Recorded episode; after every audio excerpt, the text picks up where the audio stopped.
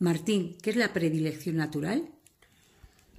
Bien, eh, primero vamos a ver qué es la predilección. La predilección es lo que prefiero ante una circunstancia.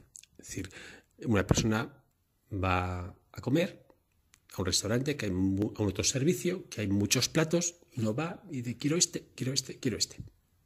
Bien, pero va mañana y ya quiere otros. Al cabo de un mes quiere otros, no siempre quiere los mismos. A veces puede que sí, que coincida en un plato. hay una preferencia por un alimento o por otro, hay una predilección.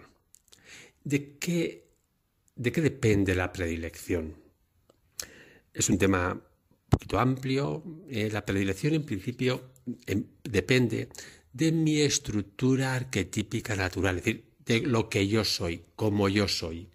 Cada persona somos diferentes, totalmente diferentes, y tenemos unas necesidades diferentes y unas, eh, digamos, necesidades evolutivas diferentes. Así que, fruto de mi estructura arquetípica, tengo una predilección.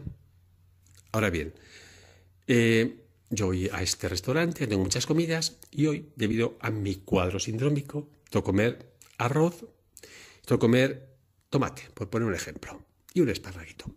Es lo que mi cuerpo pide. Si yo como eso, como según mi predilección natural.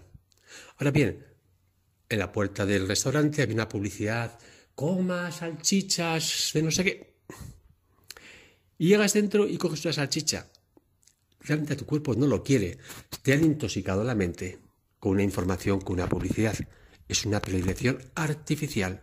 Tú has preferido coger la salchicha, pero es artificial. No corresponde a tu necesidad. Consecuentemente, en la medida que yo funciono desde mi predilección natural, voy hacia la salud. Cuando utilizo la predilección artificial, voy a la enfermedad. Por lo tanto, toda la cultura, eh, las creencias, las publicidades, que intentan siempre hacernos que, hagamos como ese tipo de alimento u otro, que hagamos ese tipo de práctica u otra práctica, eh, si esa práctica o ese alimento corresponde a nuestra estructura arquetípica natural, es beneficioso. Si no, es perjudicial. Incluso por un ejemplo, meditar. Meditar eh, quieto es muy bueno. Sí, es muy bueno. Pero si es un síndrome de estancamiento, el que haces sentado meditando te va a estancar más la sangre. En ese caso, si hay un síndrome de estancamiento, hacer meditación en movimiento TNDR te vendría bien. La estática te vendría mal. A una persona que es muy hiperactiva, eh, que, tiene una aceleración, el hacer meditación quieta, estar quieto sin moverse, le vendrá bien. Por lo tanto, nada es bueno ni nada es malo para nadie, dependiendo de nuestra predilección natural, de nuestra necesidad. Así que digamos que, ¿qué es la predilección? Lo que yo prefiero, lo que mi centro vital, mi inconsciente, mi ser, mi estructura interna prefiere para evolucionar. ¿Qué es artificial? Aquello que no corresponde a mi necesidad evolutiva.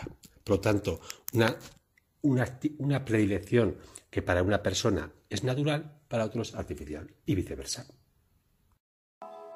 Conversaciones con el Dr. Cayo. Un nuevo paradigma de la vida por ediciones TNDR.